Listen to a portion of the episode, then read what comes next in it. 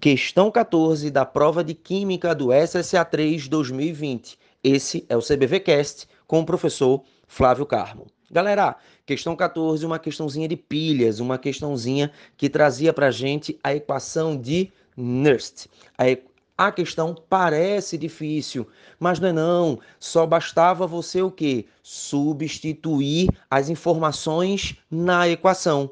Substituindo as informações na equação, você, você ia ficar com o potencial que é pedido igual ao potencial padrão menos 0,06 sobre n. Esse n é o número de elétrons transferidos, que vai ser 1, vezes o log da forma oxidada pela forma reduzida. Ele fala que a forma oxidada e a forma reduzida têm uma concentração de 20 vezes maior. Fazendo esse cálculozinho, que eu acredito que você pode ter tido algum probleminha com o log, mas era um log fácil de ser feito, você encontra aí 0,078 volts ou 78 MV.